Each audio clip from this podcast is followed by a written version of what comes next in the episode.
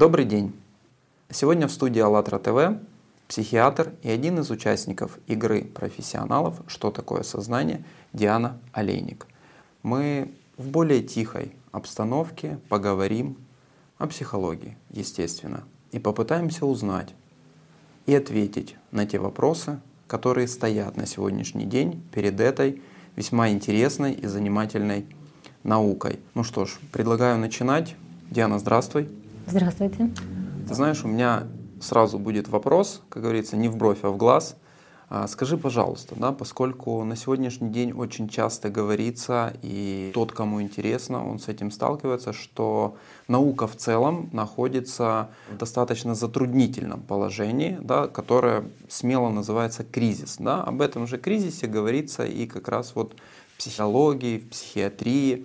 Расскажи, пожалуйста, да, что это за кризис, так ли это на самом деле и каковы его причины? Существует ли он на самом да, деле? Существует да, ли он на самом деле вообще? Я бы сказала, что о кризисе психологии как науки заговорили практически с того момента, как она перестала быть частью философии, потому что до второй половины XIX века она являлась частью философии, всего лишь одним из направлений ее. А примерно с начала XX века психология решила отделиться и заявила о себе как об отдельной науке, отдельном научном направлении. И с того момента очень многие уже современники, которые наблюдали этот процесс отделения и формирования ее как науки, они уже тогда заговорили сразу, что психология вошла в кризис. Почему этот вопрос поднимался и о чем они говорили? До второй половины XIX века психология была наукой о душе. То есть центральным предметом изучения этой науки была душа и изучение божественного начала в человеке. А после того, как она выделилась в самостоятельную науку, она отказалась именно от этого понятия как центрального предмета изучения. Да? И практически с того момента и по сегодняшний день до сих пор не определен предмет этой науки, не определены цели ее задачи. Соответственно, не выделены научные понятия и остается постоянным разногласие и разных направлений в этой науке, и разных специалистов. Нет единого восприятия этих понятий, разногласия в того, как это понимать, да, как они соотносятся между собой. Поэтому говорить о том, что эта наука развивается, в принципе, как бы не приходится.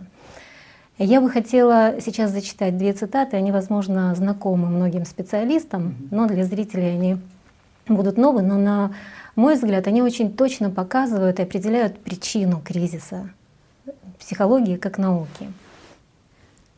Психология для того, чтобы стать наукой, принесла сперва в жертву дух и божественное, а затем заклала душу и сознание, обнажившись до физиологического акта. Психология сначала потеряла душу, а затем сознание и рассудок.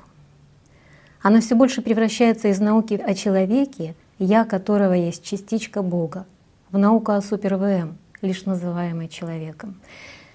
Вот, на мой взгляд, очень точно определена причина. И на самом деле основоположники научного направления, научной психологии Уильям Джеймс и Вильгельм Вунд, они и внесли впервые и утвердили это понятие, этот факт в науку, что у человека нет души. Они же, кстати, являются основоположниками теории личности, психологии. И вот этот факт в конечном итоге и привел к тому, что более ста лет психология находится в непрерывном, непрекращающемся кризисе. Можно сказать, что она зашла в тупик. То есть вот вывод, он напрашивается сам собой, когда люди отказываются от божественного, от своей истинной сути, то все общество, тут не только наука, а вся общество заходит в тупик. И есть еще один очень интересный момент, который обращает на себя внимание — вместе с понятием души и духа из науки э, психологии ушло единство. Вот нет единого то, чем постоянно отмечают сами специалисты.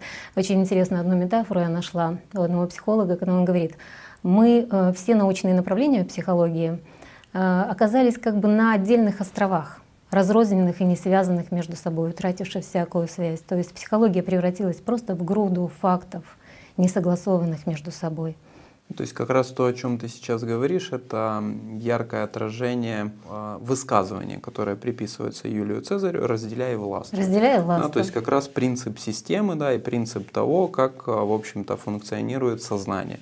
Сознание каждого человека, согласно, опять же, исконным знаниям, изложенных в книгах Анастасии Новых и в передачах с участием Игоря Михайловича Данилова. Но эти вещи очевидны нам с тобой, да, эти вещи очевидны тем людям, которые познакомились с знаниями, эти вещи очевидны тем людям, которые, скажем так, практикуют. И поэтому они знают принципы работы сознания, да, они знают принципы работы системы, они способны их отследить в себе, и они способны это увидеть в других людях. Но что становится интересно? Вот сейчас ты сказала о первопричинах, да, вот что изначально психология уже пошла не туда – да, то есть если заявлялось о том, что изначально было предметом изучения душа, и потом, насколько мне известно, да, в психологии изучалось сознание. Не изучалось, описывалось. Угу. Дело в том, что психология, она должна как была бы изучать я человека, природу вот этого я, сути человеческой и сознание. Но в итоге она превратилась просто в науку, которая описывает поведение человека. На сегодняшний день понятие души и духа, вот как центрального предмета изучения, остается только в гуманитарной психологии. Есть такое направление, и оно неразрывно связано с христианской философией, где все-таки придерживаются понимания того, что человек, его природа — это, ну, она имеет божественное происхождение. Вот единственное направление, которое на сегодняшний день в психологии сохранились. И для того, чтобы очевидно до конца стала картина кризиса и, скажем, результаты такого кризиса в науке и в обществе, я хотела бы еще привести несколько таких фактов. К чему мы пришли на сегодняшний день? Сегодня в большинстве европейских стран количество коек, которые занимают пациенты с психическими расстройствами, превышает количество коек больных туберкулезом, раком и сердечно-сосудистыми заболеваниями суммарно. А я сейчас перечислила направления в медицине, где уровень заболеваемости самый высокий. Например, вот чтобы понимать, насколько стремителен рост психических расстройств за последние сто лет. Бюджет Национального института психического здоровья Соединенных Штатов за 50 лет увеличился в 600 раз.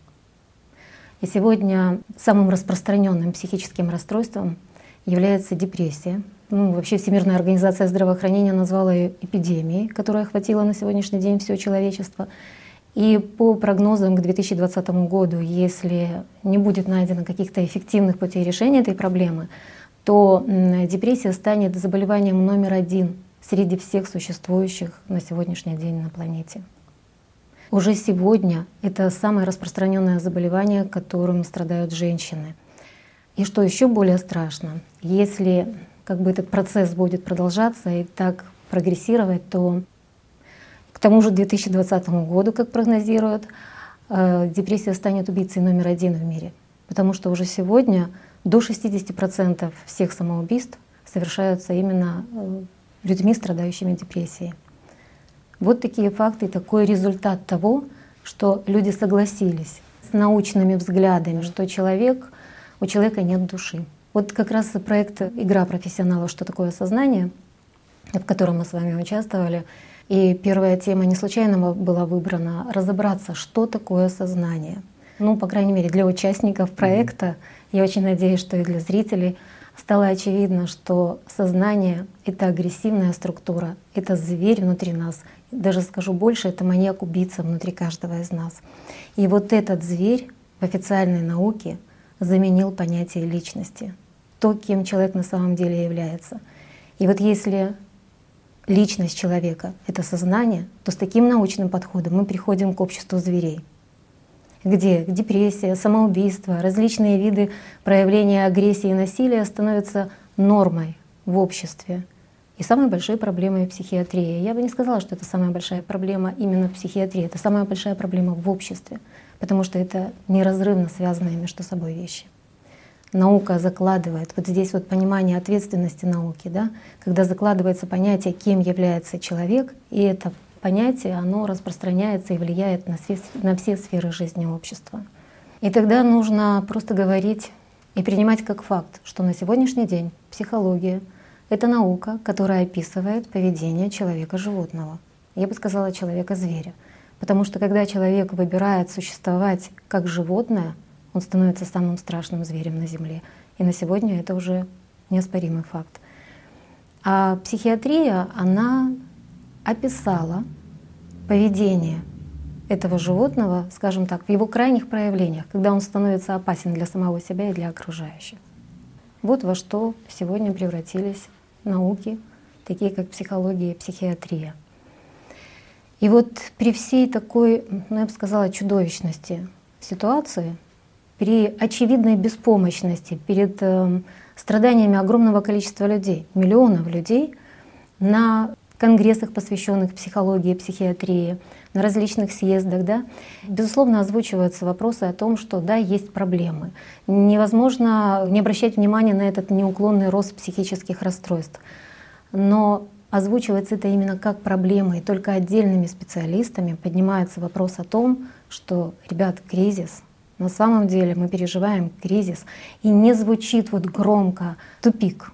Мы в тупике, мы беспомощны, мы не можем помогать. Ведь основная задача врача и специалиста психологии — помочь другому человеку, помочь справиться с тем состоянием, которое его разрушает.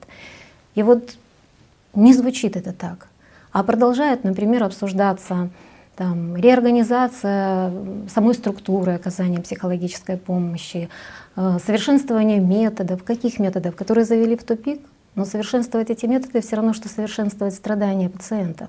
Продолжают обсуждаться и подниматься вопросы лекарственной терапии при ее очевидной неэффективности. При том, что практически все э, психотропные средства в своем перечне побочных эффектов имеют весь список э, тех психических расстройств, с которыми они признаны справляться. Более того, очень важно же помнить, и об этом не говорят, что психотропные препараты одни из самых токсичных по своему воздействию на человеческий организм. И нет таких органов или системы органов, которые бы не были подвержены это, этому токсическому воздействию. По большому счету можно сказать, что мы провоцируем развитие э, большого числа соматической патологии. То есть мы инвалидизируем людей, не помогая им. Ну, то есть э, медицина, да, вместо того, чтобы помогать людям, она занимается тем, что она начинает калечить человека. Да, не говоря уже о тех фактах, э, когда врач, да, когда наука, они начинают э, работать не на благо обществу, а на благо фармацевтических компаний. Ну, опять же, что, к сожалению, да, в современном обществе является очевидными вещами. И если, возможно, раньше это кто-то скрывал, прикрываясь какими-то, не знаю, моральными или личными э, взглядами, качествами, то сегодня это ну, просто-напросто ни для кого не секрет. Да? Вопрос в том, что есть люди, которые соглашаются с этим и идут на это, да, ну а есть, скажем так, рьяные противники такого направления. Ну, ты знаешь, из того, что ты проговорила, для меня стало очень шокирующим та информация, что ведь действительно, когда а, в основу а, такой науки, да, как психология, где само название говорит наука о душе, да, подменяются понятия, где на первое место выдвигается сознание со всеми его губительными проявлениями, вот именно для человека, как существа целостного, да, как существа, в котором а, ну, должно да, преобладать духовное, он просто-напросто превращается в зверя. Ну, отсюда, скажем так, и методы лечения. Да? То есть эти же транквилизаторы, когда животное просто успокаивается, чтобы оно не буйствовало. Ну или если это не помогает, то, скажем так, уже животное ведется на убой. То есть то, что мы видим на сегодняшний день в современной психиатрии. Я бы сказала даже больше. Я понимаю, как это страшно сейчас прозвучит. А, действительно, основное действие, которое оказывают психотропные препараты на людей, это такое психомоторное обездвиживание, то есть, знаете, как заторможенность, которую вводят.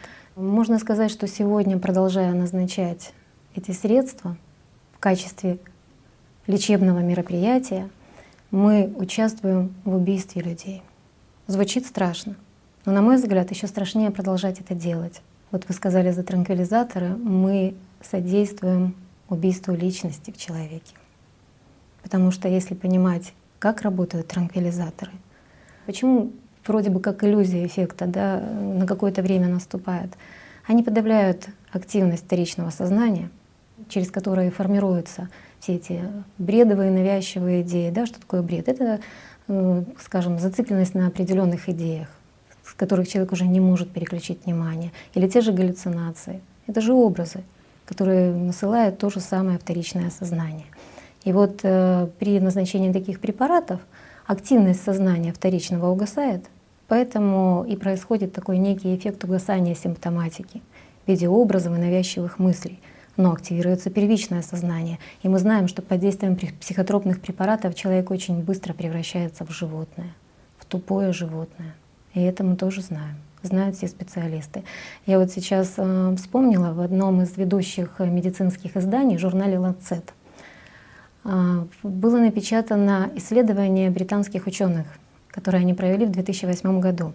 В чем была суть этого исследования? Проводилось исследование по поводу эффективности классического галоперидола, это классический нейролептик, атипичного нейролептика респиридона, ну и третья группа, как всегда, она получала препарат плацебо. Так вот, исследовалась эффективность этих лекарственных средств их воздействие на проявление агрессивности в поведении пациентов с умственной отсталостью. Результаты оказались ошеломляющие. Наиболее высокий процент эффективности, почти 80%, был в группе пациентов, которые получали препарат плацебо, препарат пустышку. И вот заключение этих британских ученых было следующим. Антипсихотики не должны более считаться приемлемой терапией для лечения агрессивного вызывающего поведения у людей с умственной отсталостью. Вот такой был вывод британских ученых. Но я могу сказать больше, что в практике любого врача-психиатра, вообще практика любого врача-психиатра, это вот самое большое масштабное исследование и подтверждение того, что лекарственная терапия при психических расстройствах неэффективна. Ну, ты знаешь, тут э, опять же становится актуальным вопрос, так почему же они молчат? Вот. И вот этот вопрос, он самый главный сейчас. Почему молчат? Потому что сами специалисты не понимают и не осознают, кто в них принимает решения и почему именно такие решения. Вот я бы сказала, что сегодня самим специалистам не хватает силы духа, вот духа честности. И вот знаете, Здесь тоже какой-то такой вот парадокс происходит. С одной стороны, ведь любая встреча врача, психиатра или психотерапевта, любая встреча психолога с э, человеком, который обращается за помощью, она начинается с того, чтобы определиться э, с самой проблемой, вот как фактом. Тогда есть с чем работать. Пока это не определено, мы не понимаем, что дальше делать. А, более того, например, в психиатрии считается критерием выхода пациента из его болезненного состояния появление критики к своему состоянию. Угу. Получается, что людей мы учим одному, сами делаем другое. То есть такие вот двойные стандарты сознания. Да, и увы, эти двойные стандарты, они настолько легко, да, они влились в обиход общества, и я сейчас говорю не только исключительно о специалистах в области психиатрии, психологии, вообще в области науки, я говорю в целом о обществе, да, и о всех ее представителях. Я бы хотела еще коснуться такого вопроса. Кто является основоположниками этой науки? Два имени я сегодня уже назвала, да, тех людей, которые ввели такое отрицание как факт наличия души, понятия человека — я бы хотела назвать еще такие имена. Например, основоположниками психологии, психотерапии, научных таких основных тенденций, скажем, этой науки, являются Фрейд, Юнг, Кандинский. Это люди, которые страдали наркотической зависимостью, шизофренией, парафренным расстройством. Кстати, парафренное расстройство — это фантастический бред величия, который сопровождается там бредом преследования, воздействия, понятно, эмоциональными расстройствами соответствующими. Они страдали депрессией с множественными суицидальными попытками. И в частности Кандинский и погиб в результате очередной такой попытки. Да? Или, например, Юнг, который открыл теорию бессознательного с ее архетипами или создал всемирную, всемирно известную школу аналитической психологии, общаясь с духами. Это известные факты. И что получается? Что галлюцинаторные фантазии, бредовые фантазии одного человека мы закладываем как научную основу, а остальных огромное количество других людей, которые проживают те же самые фантазии да, и бредовые расстройства, мы, извините, назначаем им огромные дозировки галоперидола и обездвиживаем, и называем их психически больными. Вот в чем разница, понимаете, вот этот сам тезис, распиаренный в обществе, что гений и безумие неразделимы. Откуда он пошел, кому он выгоден. И мы знаем, как он проявляется во всех других сферах общества, в искусстве и так далее. Все достаточно легко, просто посмотреть а, да, там, на биографию этих же гениев, да, на их жизненное описание и те действия, которые они совершали. И становится понятным, кому выгодно, да, чтобы такие гении становились или основоположниками, или лидерами определенных новых течений, да, там, или предлагали какие-то интересные взгляды на решение одной или другой проблемы. Но на самом деле просто-напросто вот, ну, система, она выдвигает своих, скажем так, проводников да, на лидирующие места, ну естественно, другими такими же проводниками это все подхватывается. И они... надиктовывает да. свои основные принципы воздействия на человека. Потому что если посмотреть, какие принципы они заложили и провели в психологию, как это звучит личность. Я уже говорила, тут же Уильям Джеймс, который, он же был основоположником философии прагматизма. А что такое прагматизм? Это когда поведение и деятельность человека определяются корыстными побуждениями, корыстными интересами. То есть человек заявил «я эгоист». Правильно?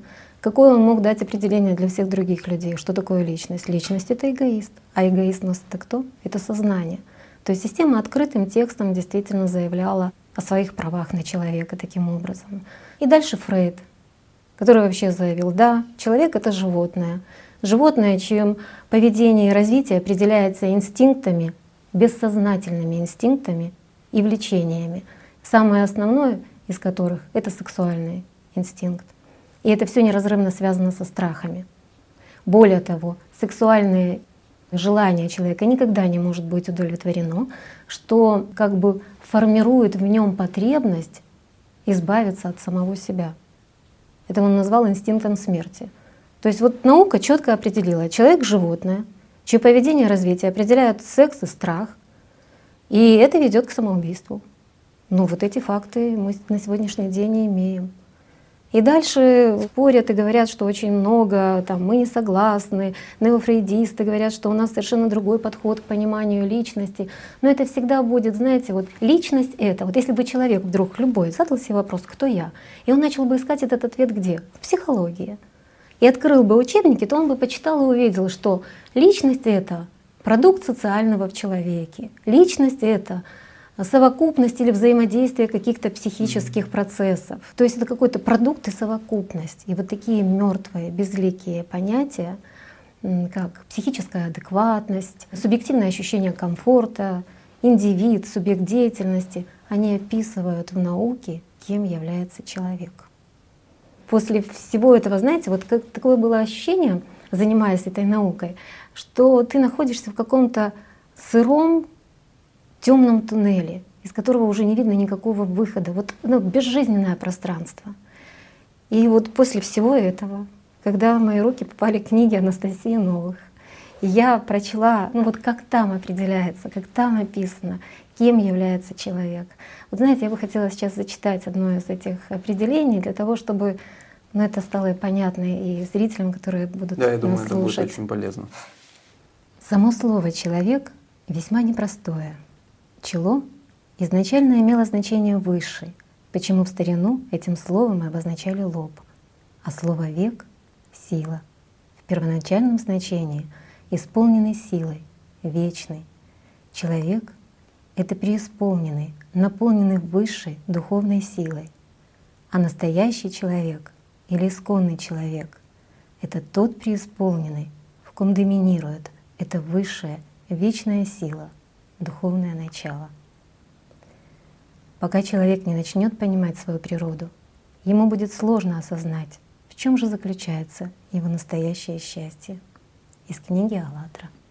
Очень правильно. Пока человек не будет понимать свою духовную природу, да, пока человек не будет понимать, кто он есть на самом деле, пока человек не знает о том, что он двойственен, ну, на мой взгляд, да, все то, что сделала психология, становится абсолютно бесполезным, да, и оно действительно губительно. И ладно, это была бы только моя точка зрения, или только твоя точка зрения, или точка зрения участников э, проекта «Игра профессионалов», что такое сознание. Но ведь цифры, статистики... И факты. Да. Общество действительно погибает. Да, и погибает не от туберкулеза, погибает не от пулевых ранений, а погибает от тех не просто даже от болезней, да, от, от того, эгоизма. чего на самом деле не существует. Да. От работы и, и люди просто-напросто мрут. Касательно понятия человек, мне э, очень понравилось, как э, в передаче «Победа над собой» э, Игорь Михайлович э, с, с участницами разбирает вот э, на таком образном примере кокона и бабочки. Так что, ну, в общем-то, рекомендуем вам эту передачу к просмотру. А, так же, как и в других, есть много всего интересного, но вот именно понятие человек, которое а, уже было заложено в первых сериях книг, потом в книге «АЛЛАТРА», и вот уже в этой передаче очень наглядно. Просто снимаются многие вопросы, поэтому обязательно найдите время и посмотрите. Да, и о жизни есть еще такой интересный вопрос наблюдения, что сейчас в социально-исследовательском проекте «Единое зерно» мы находим то, что во многих древних языках слово «жизнь» и слово «дух» или «личность» обозначались одним и тем же словом. То есть что это всегда было едино, понятие а жизни и духа. И возник такой ну, вот вопрос, что так кто же живет в человеке, что сознание, ну, получается, пытается обмануть, что живет оно, хотя Скажем на самом деле… Так, смотря что мы понимаем под словом «человек». Человек в современном понимании — или в нашем понимании, это и есть как раз то, что мы видим и что мы слышим и воспринимаем. То, что вот носит одежду, делает прически и тому подобное. Это человек. Но в тех же древних временах человек понимался как внутренняя составляющая. Вот некоторые друзья могут возразить, сказать, ну это же неразрывные вещи. Нет. Абсолютно не так издревле воспринимался человек как духовная составляющая. Скажем проще, вот для понимания. Гусеница, которая свила кокон, и из нее развивается бабочка. Когда мы смотрим на кокон, мы говорим, это бабочка. А что мы говорим? Мы говорим, это кокон, в котором бабочка. Так и раньше воспринимали. Это тело, в котором человек. Ну, Такое понимание было. Но она потом забылась, немножко его затерли, но хотя отголоски есть, найти может. Совершенно по-новому понимается, что значит стать человеком, да, что это не просто нравственные качества какие-то, а прежде Правильно. всего взращивание. Ну, нравственные духа. качества тоже очень хорошо. Угу. И, в общем-то, здесь огромная заслуга религии, причем разных религий, которые существуют. Они действительно давали морально-нравственные качества. Но, в общем, эти качества — это замечательно развивать, но без духовного развития это всего лишь временное явление. Поэтому духовное — это гораздо важнее, чем, скажем, развитие исключительно морально-нравственных качеств, потому что это будет игра, игра в хорошего человека. Mm-hmm. А внутри Сознание будет действовать как у хорошего человека, так и у плохого, абсолютно одинаково. То есть как те же самые мысли приходят морально-нравственно воспитанному человеку и обычному, скажем, хулигану. Это легко проверить на одни и те же вопросы, какие мысли приходят в ту или иную ситуацию. Практически абсолютно одинаково. Ну, разве что культурному будет подаваться более культурная информация.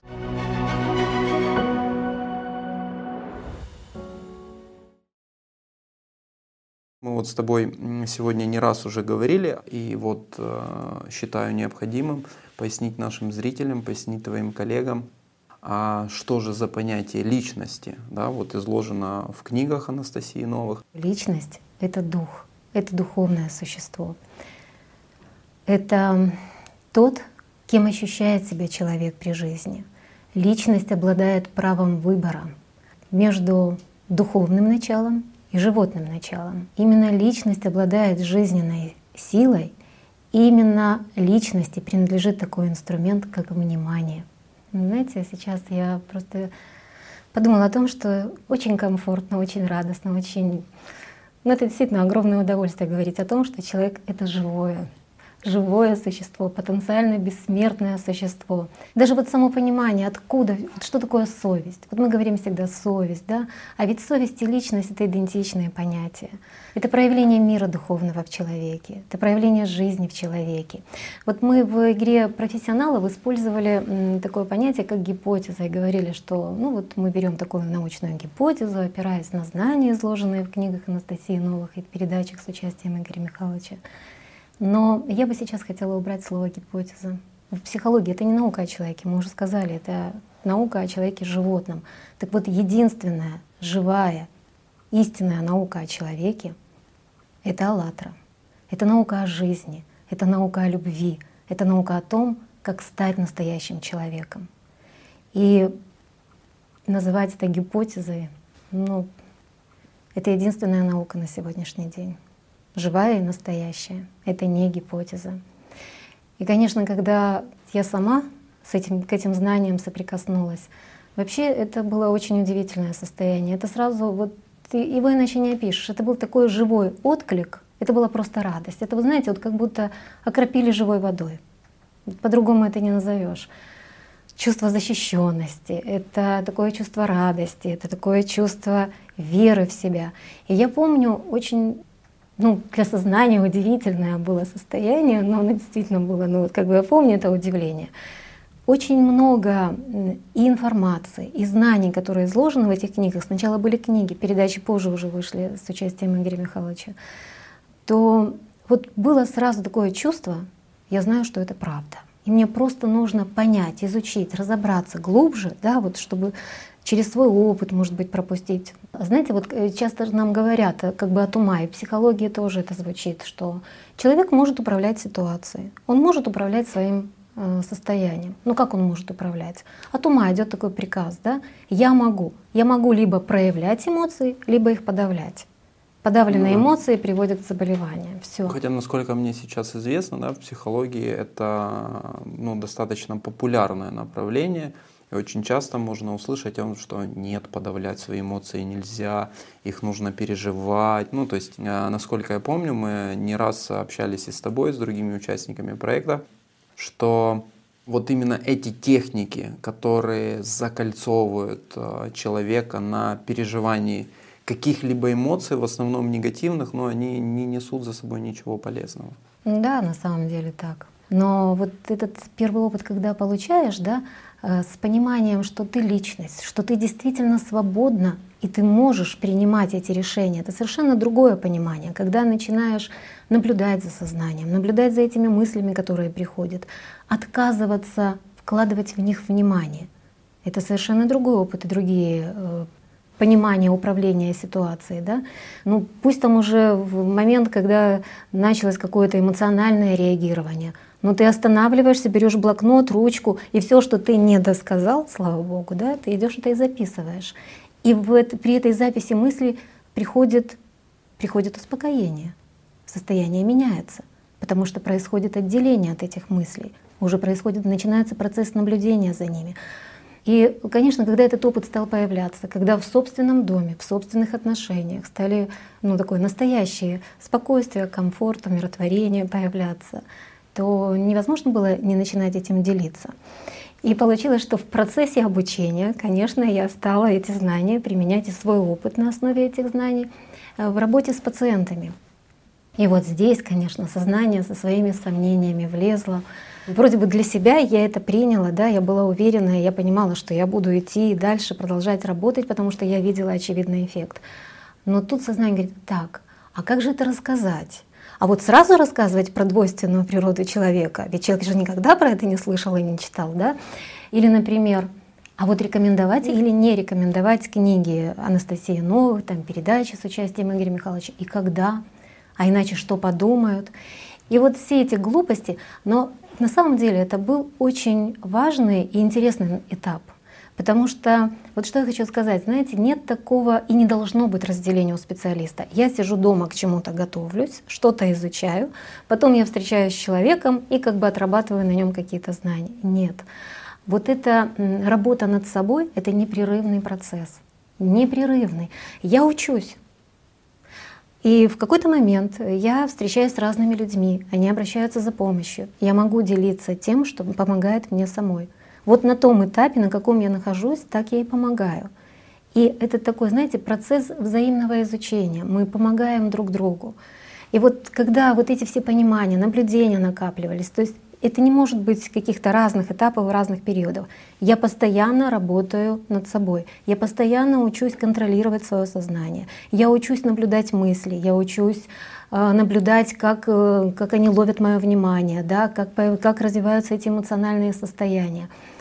И в этом процессе я делюсь. И вот когда это понимание определенно уже накопилось, ну, я так понимаю, что процесс отделения от сознания усиливался, становилось легче, и вот пришло в какой-то момент такое понимание, да нет, ну Анастасия Новых, она же не написала несколько томов, а как бы так постепенно подвести каждого своего читателя к тому, что его природа все-таки двойственна. Нет. И вот я так вот все и рассказывала. Как рассказывать? Да вот так, как написано.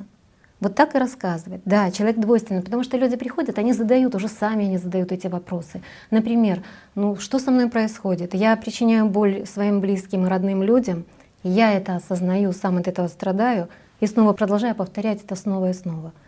Ну что я вообще за зверь такой? Откуда во мне это? Я же чувствую, с одной стороны, что это плохо, я же умею относиться и чувствовать по-другому, да?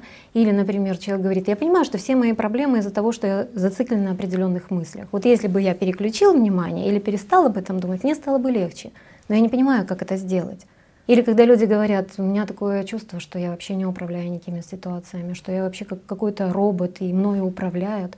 То есть сами вопросы людей — они более честные, более глубокие, чем порой ответы специалистов.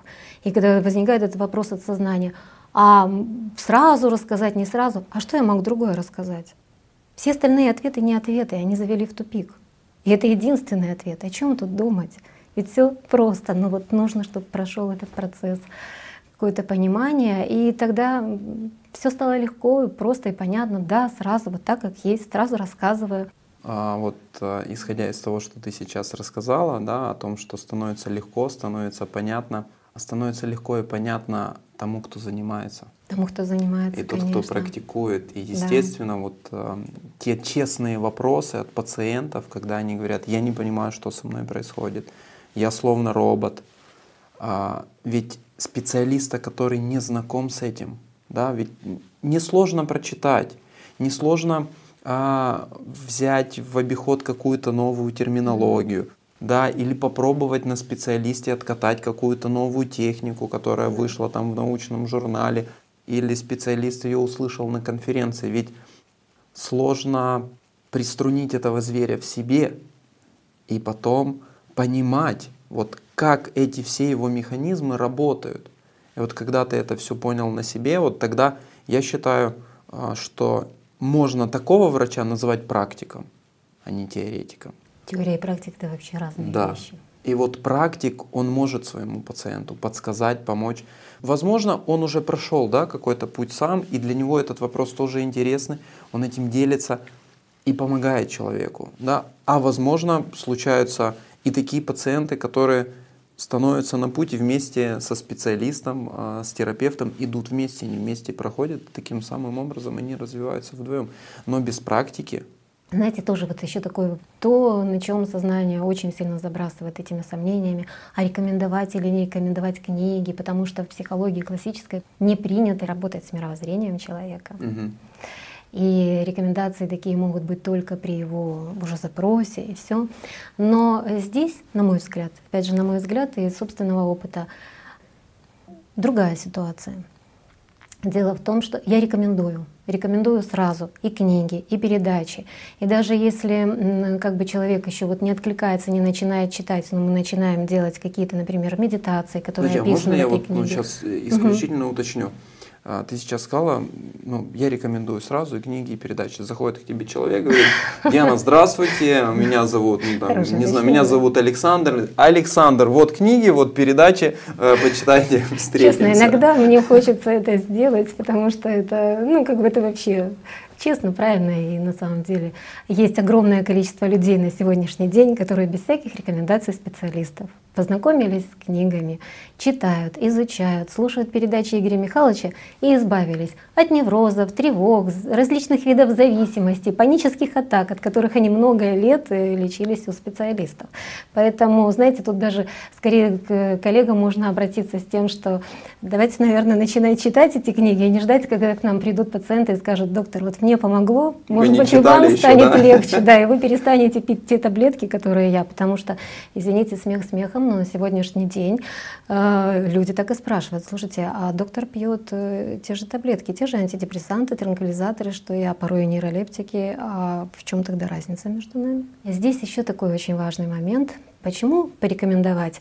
Потому что, понимаете, мы учимся другому общению, живому общению. Вообще можно сказать, что мы учимся жить. Мы этого не умеем. Мы знаем, как существовать, но мы не знаем, как жить.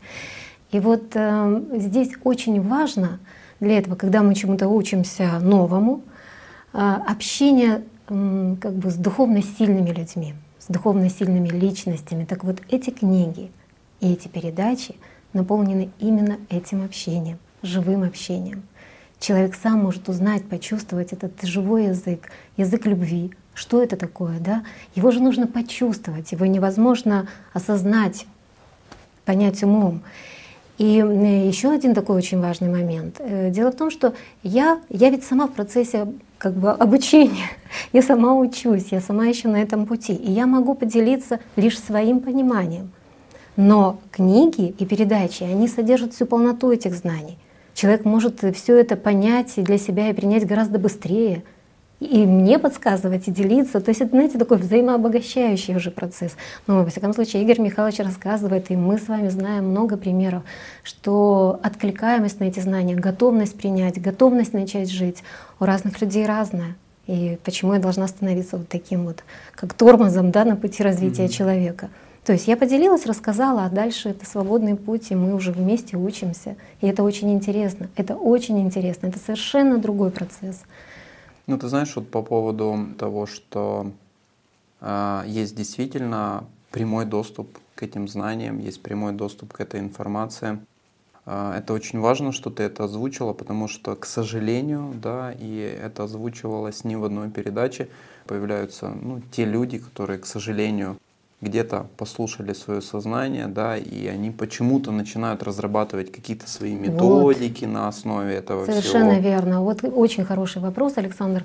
Оно действительно, вот в этом моменте, когда я, я сама, только я сама рассказываю об этом, делюсь своим опытом, да, Тут такой момент очень скользкий происходит, знаете, когда вот появляется от сознания вот это желание создать авторскую методику, mm. усилить свою значимость, ну это же такие вот шаблоны сознания. И вот здесь как раз в этом моменте, поэтому нет сразу, вот есть источник знаний, чистых знаний, не пропущенных через опыт и понимание только одного человека.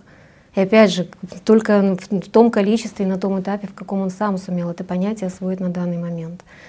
Поэтому нет и не может быть никаких авторских методик на основе знаний. Это мое вот, абсолютное в этом убеждение. Пример такой авторской методики — теория Фрейда. И результат мы знаем, к чему это приводит. Поэтому вот есть знания, и все. Во всей своей полноте и чистоте. И, пожалуйста, они открыты для всех людей. И поэтому я считаю, что никаких авторских методик на основе знаний быть не может.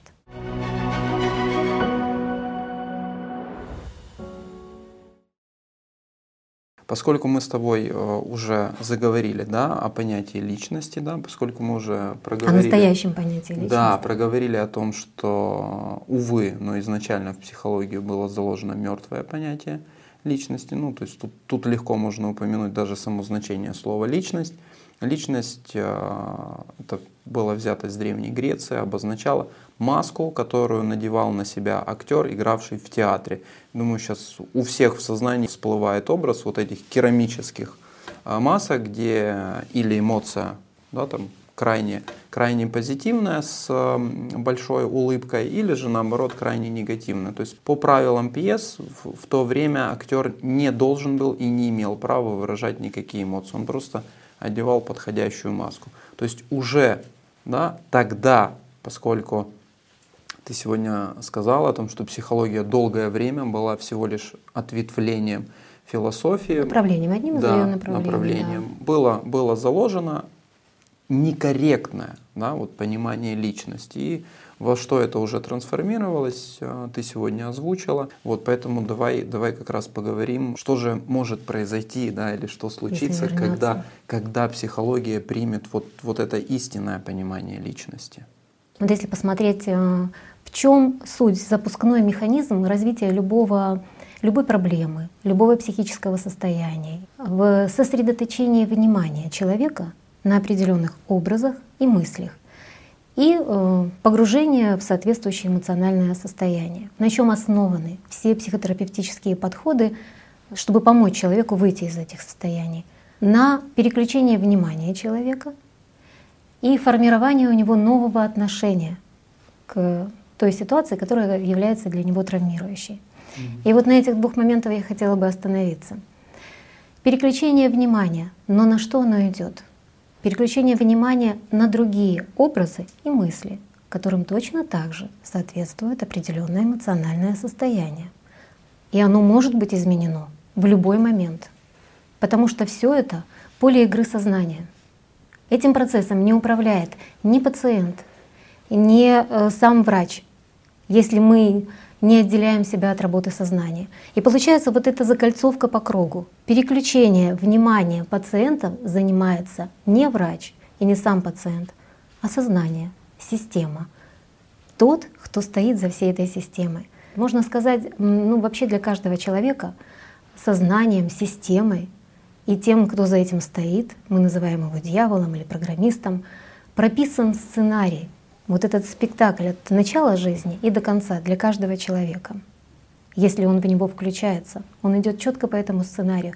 И можно сказать, что работа врача с пациентом — это всего лишь часть этого сценария. Это всего лишь очередные роли. И управляет этим процессом как раз тот, кто управляет всей системой сознания. И пока врач не поймет, пока люди не поймут, что личность человека — это не сознание — что это тот, кто может наблюдать работу сознания, тот, кто может отказываться от этих мыслей и образов. А для этого нужно понять, что я есть личность. Дело в том, что непредсказуемым для системы, скажем, уйти от этого сценария, от выполнения этих ролей, может только личность. Почему? Вот э, в книге «АЛЛАТРА» описана как бы конструкция, целостная энергетическая конструкция человека. Ну, на сегодня уже, слава богу, известно. Нейрофизиологи нам помогли с этим определиться, что человек — это не только тело, что сознание. Это как минимум полевая структура, и находится она вне тела человека. Но нужно понимать, что есть целостная энергетическая конструкция человека. Душа ведь тоже находится не в теле, а она у человека есть. Значит, есть что-то большее. И в этой энергетической конструкции положение самой личности таково, что оно и позволяет ей быть наблюдателем по отношению к своему сознанию. Вот когда это, эти знания приходят, когда вот это изучаешь, а еще и продолжаешь изучать, как это работает в своей собственной конструкции, становится понятным, откуда эта позиция наблюдателя. Потому что, например, когда пациент приходит э, к врачу с какой-то проблемой, для врача она очевидна. Для врача очевидно. Почему? Потому что по отношению к этой ситуации он находится в позиции наблюдателя. Ну, то есть, то есть она отстранен. сама по себе, он отстранен, он не вовлечен, потому что проблема начинается тогда, когда мы погружаемся в какую-то ситуацию. Собственно, даже не в ситуацию, мы погружаемся в работу сознания. И вот тогда у нас суженное восприятие ситуации, и мы не видим выхода. Вот почему становится все-таки легче? Есть такой временный эффект, потому что многие коллеги, многие там сейчас зрители, которые могут нас слушать, они скажут, нет, ну подождите, ну мне помогает временно. Временный эффект есть. За счет чего? Вот за счет того, что когда человек приходит, и врач, находясь сам в наблюдении, в позиции наблюдателя по отношению к его ситуации, помогает ему выйти в эту позицию, да? Но нет знания, нет понимания, как в ней оставаться. Поэтому пока человек с врачом, и они как бы со стороны смотрят на эту ситуацию, и э, выход кажется очевидным, человек возвращается домой, проходит день-два, он звонит и говорит, ну пока я был с вами, было вроде все понятно, а сейчас все сначала. Почему он остается наедине со своим сознанием, и игра продолжается? Нет отделенности. Не развивается тот, кто может наблюдать эту работу сознания постоянно.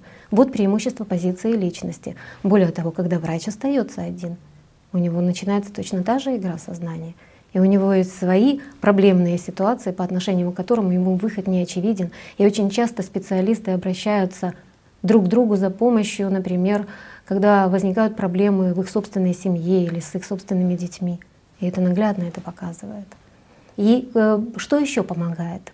Э, во, всех, во всех психотерапевтических методиках используется так называемый принцип исповеди.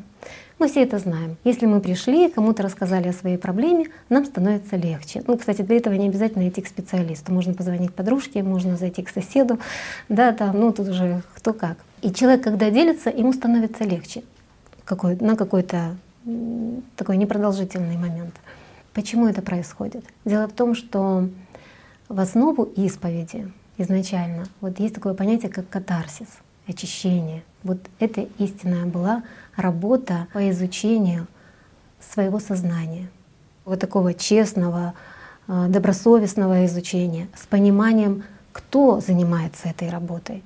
С позиции личности велось это наблюдение. Досконально изучалось, как приходят мысли, да, как они захватывают внимание человека, как одномоментно, если это были групповые занятия, как одномоментно двум-трем людям сразу приходит одна и та же мысль например, для того, чтобы создать конфликт между людьми. Да? Если мне о вас в какое-то время приходит мысль, там, какой вы, Александр, нехороший, недобросовестный и так далее, то если вы вот тоже занимаетесь такой же работой над собой и изучаете, как работает ваше сознание, вы можете пронаблюдать, что примерно в это же время к вам придут подобные мысли обо мне. То есть, когда есть это понимание, кто во мне занимается этой работой, да, и для чего, самая главная цель, для чего. И вот сейчас просто на минутку представьте, насколько эффективны сами знания, насколько этот принцип отделения от сознания, да, принцип работы для того, чтобы отделиться от сознания, насколько это был эффективный метод, что даже вот в таком искаженном варианте, можно сказать, в рудиментарном, который он сейчас остался в виде вот такой психологической беседы или исповеди там в церкви, то же самое, этот принцип используется, да, он все равно продолжает оказывать ну, да, пусть эффект. Представьте, какой силой обладает действительно сам этот метод в его таком чистом, правильном варианте использования. Пришло понимание. Вот я всегда, как раньше, когда читала и часто об этом задумывалась, откуда у мудрецов, у старцев, у святых было такое такая доброжелательность, да, такое принятие людей, искреннее, не наигранное. Понимаете, это огромная разница, когда я сижу в маске спокойствия и когда я на самом деле в спокойном состоянии, в доброжелательном отношении к другому человеку. И вот теперь пришло это понимание. Когда изучаешь, как это работает в тебе — как ты сам с этим справляешься или не справляешься и снова возвращаешься, то есть как этот процесс тебе происходит, становится понятно, что происходит с другим человеком. И вот здесь как раз такой, знаете, импульс, толчок, выход, чтобы прийти к пониманию, настоящему пониманию другого человека. Вот это тоже, кстати, осуждения. очень да. важно, потому что для сознания очень многих наших зрителей это полезная информация. Ребят, Сознание — это программа. Об этом было сказано не один раз. Она не живая. И эксклюзивности в ней нету. Она во всех работает одинаково. Так что можете спокойно гнать эту мысль в сторону, просто-напросто плотно заниматься работой по его изучению. Всем приходит все абсолютно одинаковое о том, что она работает у всех одинаково. Вот сейчас очень э, приняты и распространены скайп-консультирования. И есть возможность общаться с людьми из разных стран, из разных городов. Одни и те же вопросы, одни и те же комментарии от сознания в, в разных ситуациях. Ну, вот никакого различия. Это сейчас так наглядно стало видно, знаете, как одна единая компьютерная сеть на весь мир и одна рассылка, которая идет одномоментно. Игорь Михайлович, вот тоже говорят, что исповедь — это, можно сказать, восстановление диалога с Богом. Но по сути же это Нет. всего лишь первый этап как бы работы над собой, узнать, как действует дьявол внутри тебя. Когда-то давно, да, мы говорили об этом не раз, были катары, угу. было у них катарсис, очищение. Это как раз не исповедь о том, что я грешен и сотворил. Это потом уже это все перевернулись с головой на ноги. Вот я подался, меня дьявол спокусил. А как раз и шла работа, банальная работа о том, как работает наше сознание. Это изучение шаблонов коллективное было. Что рассказывает мне сознание, что рассказывает тебе. И мы смотрим, что в одно и то же время к нам приходит одна и та же команда. Когда мы за этим наблюдаем, мы это видим. И мы понимаем этот шаблон, мы понимаем программы, что мы с тобой как два компьютера, извини, а дьявол как интернет, который навязывает нам одни и те же программы. Да и все. Ну и поняв эту шаблонность, мы его просто посылаем с его программами подальше, и он выполняет уже функцию ту, которую нам надо. Да? Нам надо вот с утра пообедать, сходить на работу, сделать то-то, то-то, и все, а дальше меня не трогает. И вот оно выполняет эту программу, а мы в это время живем. В это время мы находимся в любви, пока оно работает. Так должно быть. Вот это и есть избавление от греха. То есть того, кто делает нас грешными, заставить работать на нас. Это правильно. Так должно быть. А как по-другому?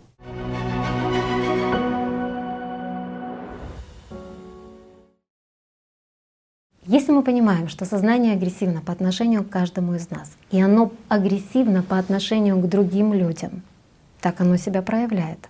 Так вот, э, сознание у специалиста работает точно так же, как у человека, который обращается к нему за помощью. Тогда возникает вопрос, такое агрессивное сознание настроено помочь другому человеку? Почему, например, очень важно, чтобы каждый специалист признал себя личностью и развивался как личность? Это возвращает к искренности. искренности в том, что начнет проживать сам специалист, сам человек. Я уже говорила о том, что есть, например, большая разница одеть маску спокойствия или находиться действительно в спокойном и доброжелательном состоянии.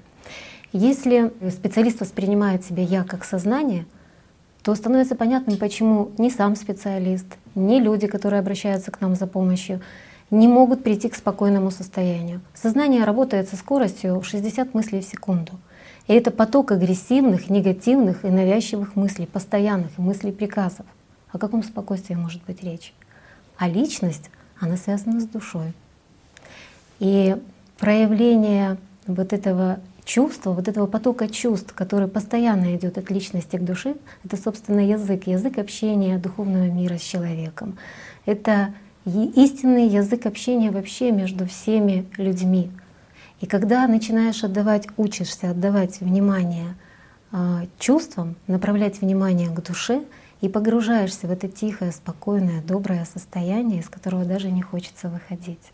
Вот только тогда приходит понимание, где находится внутри нас истинное спокойствие, откуда черпается вот это спокойное и доброжелательное состояние. Ну, смотрите, когда люди к нам приходят, они ведь приходят к нам очень сильных, таких разбалансированных эмоциональных состояниях. И первое, что нужно помочь человеку, успокоиться. Но э, ведь сознание работает у всех одинаково. И на самом деле любой человек, который находится под активным воздействием своего сознания, любой такой человек находится в нестабильном эмоциональном состоянии. И единственное, что он может делать со своими эмоциями, либо подавлять, либо выражать но я же специалист, я не могу выражать сейчас эмоции, значит, что я буду делать? Подавлять. И как раз синдром эмоционального выгорания сами специалисты написали, исходя из своих собственных состояний. Он написан специалистами. Да? Откуда берется этот синдром? Кстати, обратите внимание, нет синдрома чувственного выгорания. Хотя вот эта игра понятий, эмоции и чувства, она присутствует везде в любом учебнике, в любом издании, в любой научной статье. В одном предложении можно встретить эмоция тоски и через несколько слов или там, в том же предложении чувство тоски. Нет чувства тоски, есть только эмоция тоски.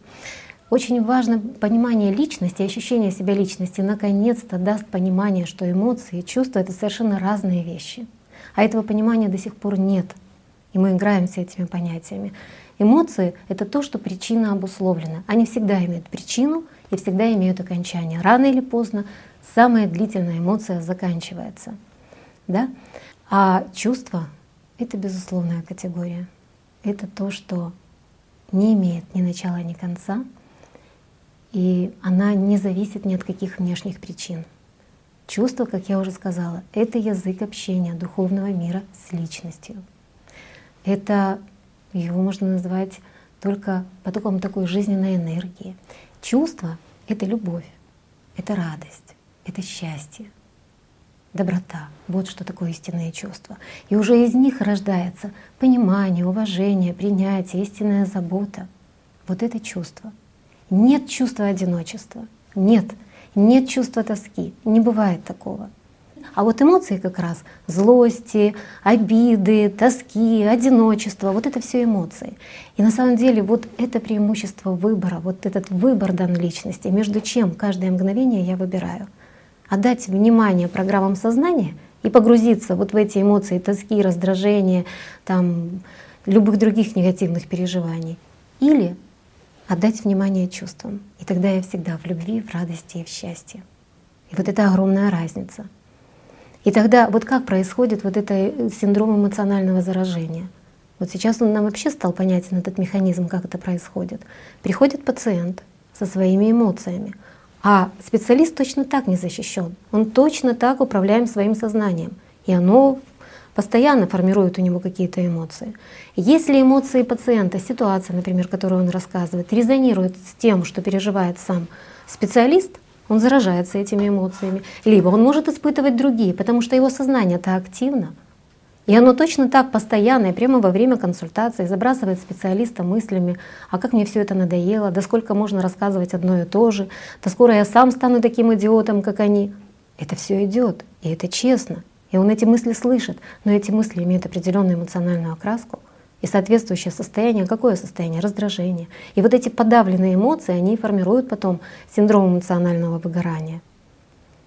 А если э, человек, сам специалист, сидит в чувстве любви, в чувстве радости, в чувстве счастья, вот есть такие понятия сострадание и сочувствие. Со обозначает совместное mm-hmm. действие.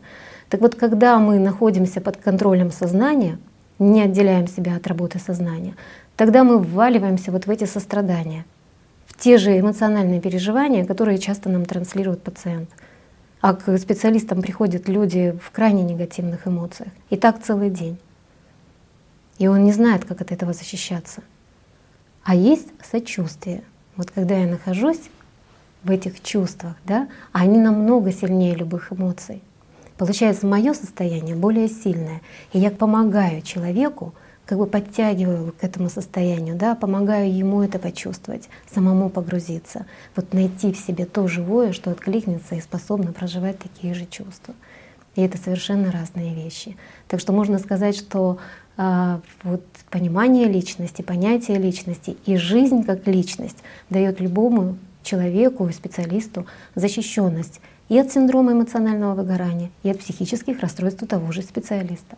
Посмотреть, сколько всего общаясь сегодня с тобой, мы раскрыли, да, вот сколько новых понятий, а, сколько новых явлений. И даже вот а, то, что, то, что ты сейчас проговаривала о синдроме эмоционального выгорания, о сочувствии, да, ведь и уже сегодня мы упоминали о энергетической конструкции человека, да, и несложно найти на ютубе, посмотреть, как выглядит эта конструкция, да, можно прочитать в книге «АЛЛАТРА», как она выглядит, и специалисту станет понятно. Как происходит это взаимодействие, Правильно. это взаимоиндукция, да, как мы заражаемся этими эмоциями. Потому что на самом деле то, о чем я говорю, этот опыт есть у каждого человека. Все мы знаем, что когда мы расстроены чем-то, угнетены, раздражены, и рядом оказывается просто спокойный человек, нам становится легче, нам даже хочется оказаться рядом с таким человеком. Да? То есть как бы опыт проживания этих состояний, он у нас есть, но мы не понимаем, как это работает. Не понимали, пока не появились знания и описание того, как это работает в книгах Анастасии Новых. В передачах Игорь Михайлович рассказывает это. А как все таки человеку защититься? Вот простому человеку в дне. А вот мне кажется, первое, что должны люди изучать, когда они что-то почувствовали, что мир не совсем такой, как им рассказывают, объясняют, и они понимают, что они не просто двуногая обезьяна, а нечто большее, то прежде чем заниматься какими-то практиками, нужно научиться чему? Защищаться. Защищаться. То есть вот в этом и смысл. Вот что дает Аллатра сразу? Она дает людям в руки щит, правильно? И вот пока человек не владеет щитом, нельзя брать в руки меч против самой системы. А все у нас как раз вот стараются наоборот, отказываются от дьявола и тому подобное. А что такое щит? Ну давайте разберемся. Это как раз та защита, которая крайне необходима человеку на его жизненном пути. Для чего? Для того, чтобы он мог ходить по рынку спокойно и чувствовать себя нормально потом. Для того, чтобы он мог слушать э, нытиков, которые рассказывают о своих болезнях или передают новости, такие, что прямо вот все должны вкладывать внимание.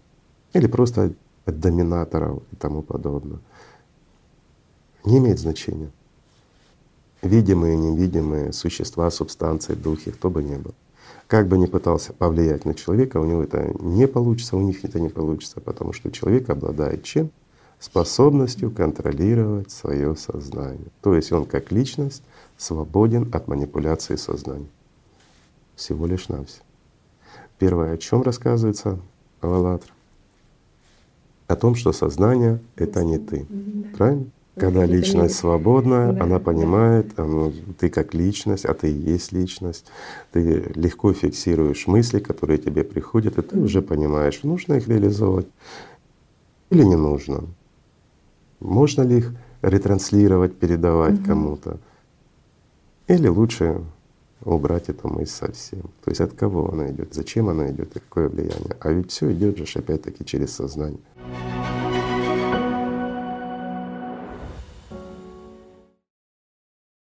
Еще было очень сейчас а, полезно услышать эм, вот как ты описывала состояние, да, вот состояние, когда человек находится в любви, да, человек находится а, в покое. И вот как раз а, буквально одна из а, крайних передач — это щит. Как раз становится понятно, да, что же это за щит, да, вот что он помогает и кому защитить и от чего.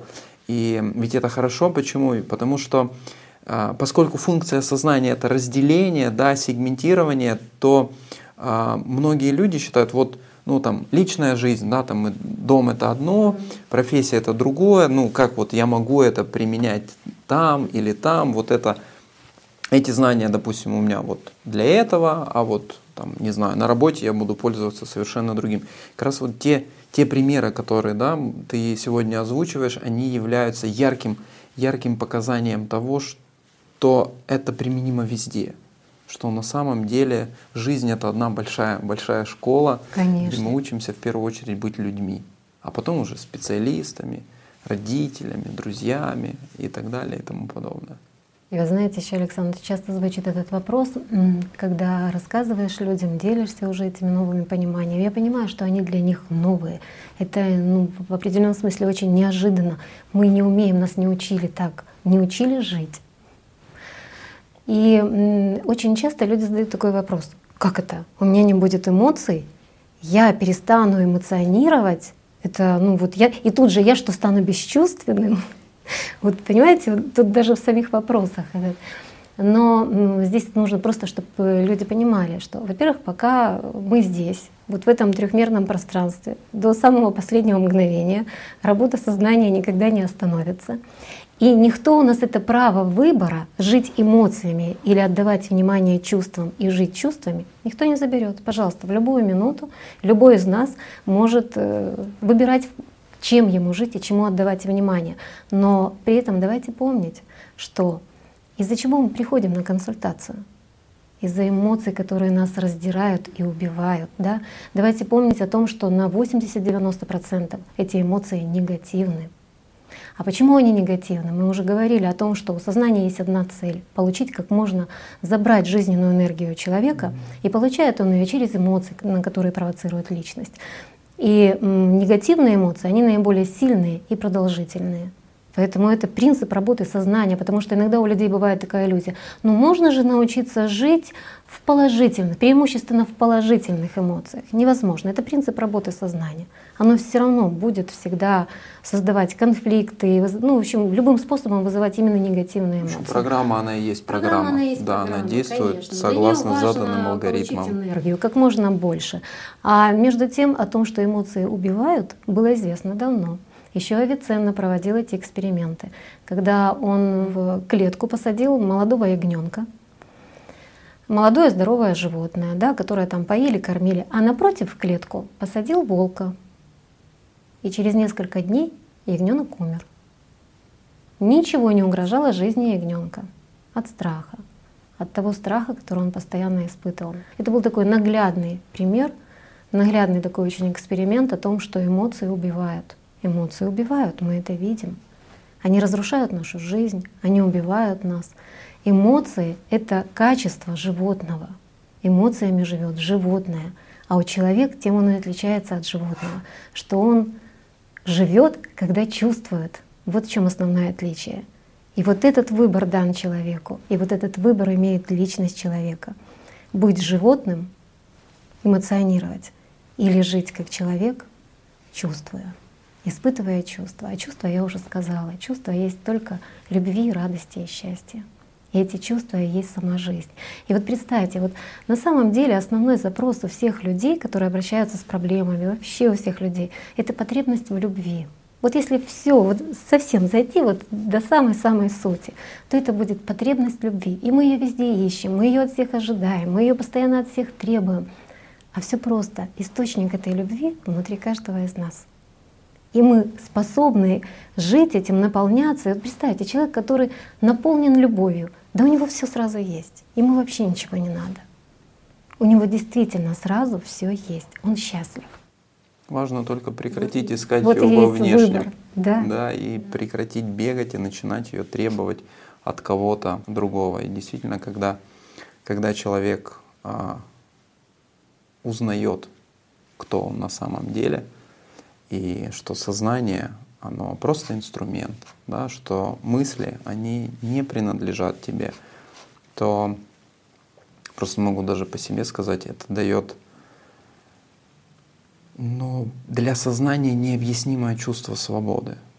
Потому что то, что вчера тебя заставляло действовать под его дудку, то, что вчера были нормальными, определенные те же эмоциональные реакции, те же какие-то поведенческие алгоритмы или мотивы, то вот в момент осознания себя личностью, частью духовного мира, частью того, кто может стать ангелом и вернуться домой — это все перестает работать. И сознание действительно находится в шоке. Я э, помню, когда просматривал передачу, еще самый первый раз, несколько лет назад, сознание и личность. И вот там прозвучала фраза, что сознание и есть тот самый главный враг. Мое сознание было в шоке. Как же так? Стоп. И вот в тот момент как раз в передаче рассказывается, кто есть на самом деле человек, что такое понятие личности – и это были вот первые глотки свежего воздуха. И вот тогда уже потом, со временем, ты начинаешь идти, идти, идти за этим зовом. И вот это чувство свободы, оно становится настолько естественным. И вот все те атаки от сознания, которые ты раньше просто-напросто идентифицировал с собой, они бесполезны. Да, они продолжаются, но они не имеют над тобой власти, потому что ты понимаешь, кто ты, и где твое внимание. И это действительно невероятное чувство. Словами его передать очень тяжело. В действительности вот этот путь, о котором мы говорим, простой, элементарный, он дает возможность осознать всю суть, глубину, опять-таки изучить, как работает твое сознание, прийти к пониманию, что сознание, оно не совсем твое, как ни парадоксально, и самое забавное, что это не ты. Но мы уже поднимали в передаче с тобой, что, слава Богу, сейчас мы можем это озвучивать. Почему? Потому что это уже подтверждено многими нейрофизиологами, ну и другими людьми, которые изучают, хотя бы наблюдают за собой, они сами сталкиваются с тем, что, оказывается, сознание ставит больше палок, чем помощь. В колеса имею в виду. Угу. При процессе познать его, вот в стремлении. С чем это связано? С тем, что сознание каждого индивида, оно является частью целого, это как гребница. И система, она действительно существует. И то, о чем говорят в религиях, в Библии, что есть дьявол, да, конечно, есть. Никто не спорит. Ну, по-разному можно его называть. Это можно называть всемирным разумом, это можно называть абсолютом, это можно называть чем угодно или информационным полем. Ну, скажем, удобнее это система.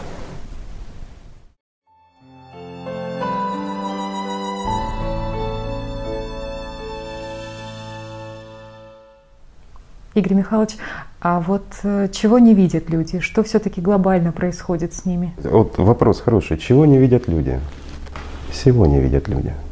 На самом деле, если мы берем человека как личность, вот как зрителя, да, который в театре жизни присутствует, то люди не видят главного. Они не видят того, что они личность. И люди не видят и не понимают того, что они действительно могут стать бессмертными. Они не видят и не понимают элементарно, для чего они здесь.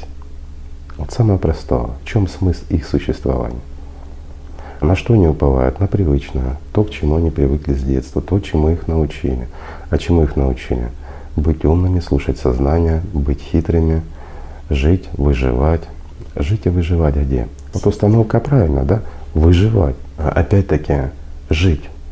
Это правильно. И жить хорошо. Тоже правильно. Но жить где? Жизнь вечна.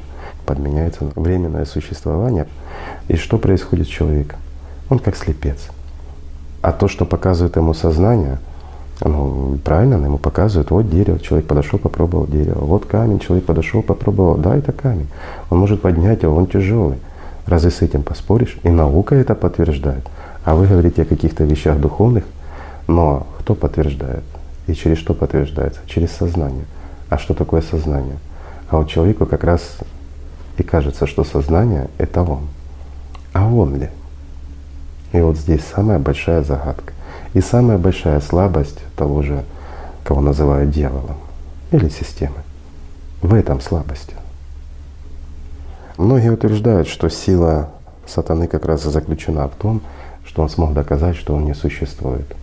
А любой человек, ставший на путь духовный и начавший познавать все сложности этого пути и всю его простоту и прекрасность, то он первое, что он видит, то, что сознание его не его. И оно не служит ему. А это и есть диктатор. Это и есть часть системы, которая им же и манипулирует. И делает из него, как и свободная личность, раба. В этом смысл. Но для того, чтобы человек это увидел, он должен в первую очередь жаждать свободы внутренней.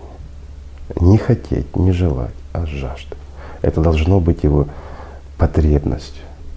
И вот тогда, когда человек чувствует эту потребность, вот тогда он может пройти этот путь.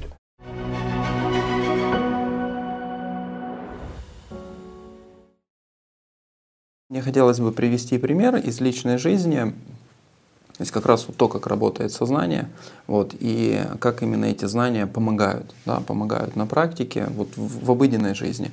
Uh, у меня сын, и, скажем так, в возрасте а, трех лет мне было достаточно а, сложно, достаточно сложно с ним общаться. Почему? Потому что любые, по сути, его действия, они вызывали во мне очень бурную негативную реакцию. Да? То есть я придирался к нему, мне казалось, что он что-то делает не так, что это все неправильно. А, и что меня настораживало в тот момент, что эти реакции были очень быстрые. Да? То есть это можно было бы описать там импульсивностью или вспыльчивостью.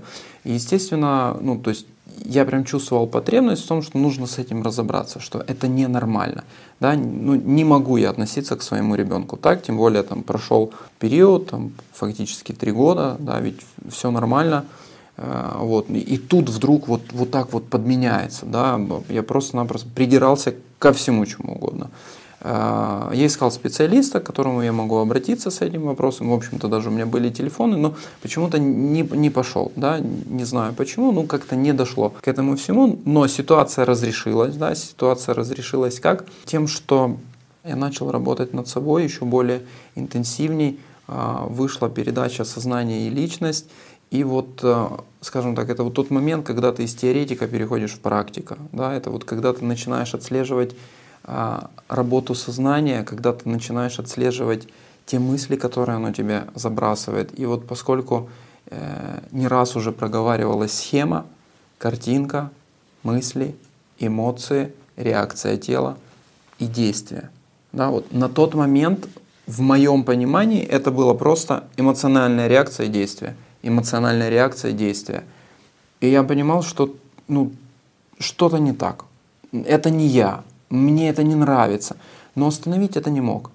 И вот когда была раскрыта эта схема, когда в передаче «Сознание и личность» было сказано, что сознание — это не ты, что это враждебно, что это и есть тот самый главный враг, с которым нужно работать, вот тогда начались первые шаги. И запускной механизм именно мысли и образы, которые да. мы не отслеживаем. Да. И когда начинаешь их отслеживать, тогда ситуация сразу начинает меняться.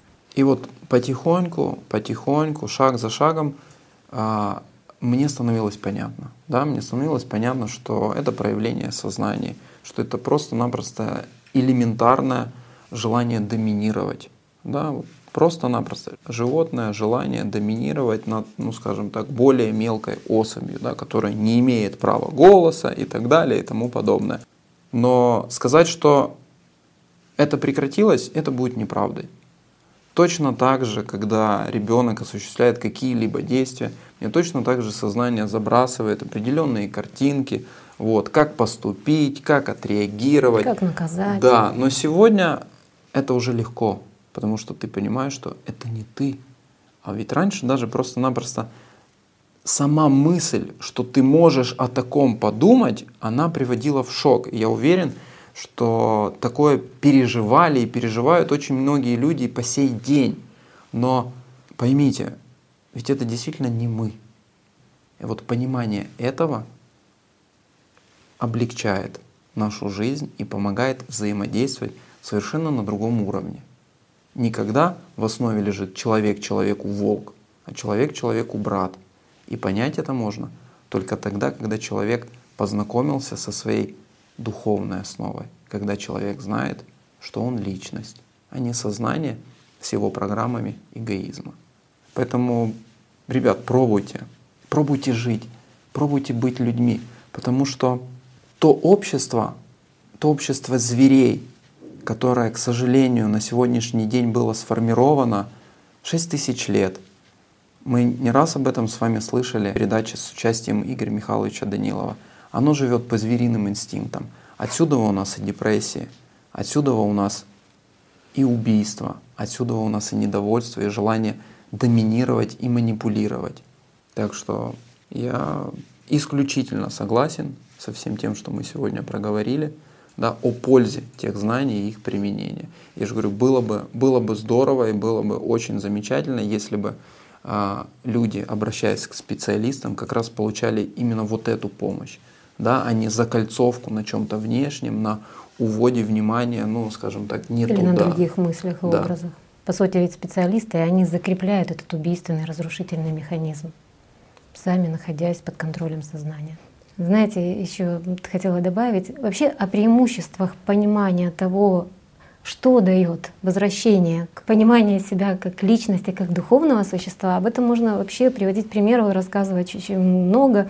И мы им делимся, потому что собственного опыта, живого опыта, прежде всего в общении со своими детьми, со своими родными близкими, вообще с людьми, его очень много. Ну вот, например, вот возьмем такой пример, что еще дает. К врачу приходит пациент с утратой, с проживанием утраты. Сейчас этого очень много.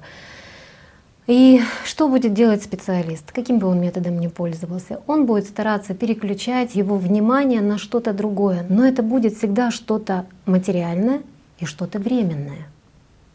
Что может точно так быть утрачено в любой момент. И вот э, была иллюзия достаточно такой продолжительный период времени, что эти все методы работают. Почему? Например, утратил э, работу, значит, будем искать другую работу или переключись на другое увлечение и так далее. И какой-то период это вроде бы как бы работало, была такая иллюзия. Но сейчас огромный поток людей, и я имею в виду прежде всего климатических беженцев, которые одномоментно теряют и семью, и работу, и дом, и даже место жительства.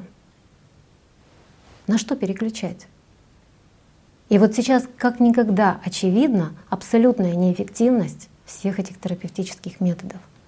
И вот к чему я сейчас это говорю? С понятием личности очень тесно связано понятие смысла жизни. И вот это тот момент, когда люди к нему очень близко подошли, как никогда. Возвращение понятия личности возвращает, и оно неразрывно связано, э, понимание истинного смысла жизни. Потому что только личность, она вообще никогда ничего не утрачивает. Она только приобретает и она приобретает жизнь. Вообще вот смысл жизни личности, вообще смысл жизни человека — обрести жизнь. И именно это приобретает человек, развиваясь как личность. Жизнь — это то, что никогда не утрачивается. Чувство — это то, что никогда не теряется, никогда они не утрачиваются. И это единственная истинная опора жизни для любого человека. Да, и это действительно внутренняя опора. Внутренняя во внешнем, опора. во внешнем нет. ее нет. И сейчас мы это очень наглядно видим, как никогда.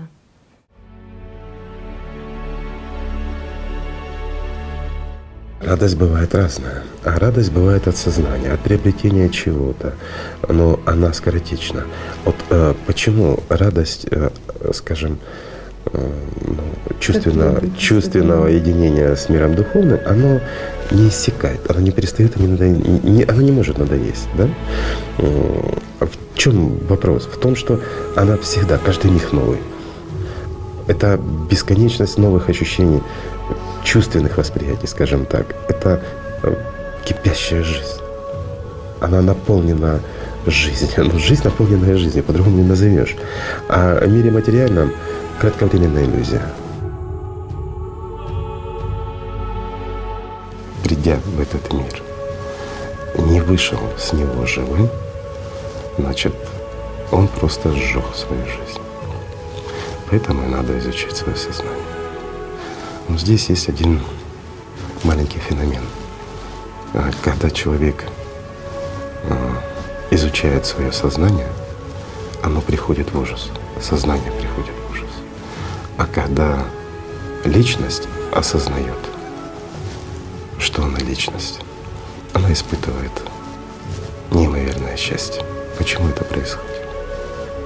Потому что в эти моменты каждый из них соприкасается с тем, кто их создал.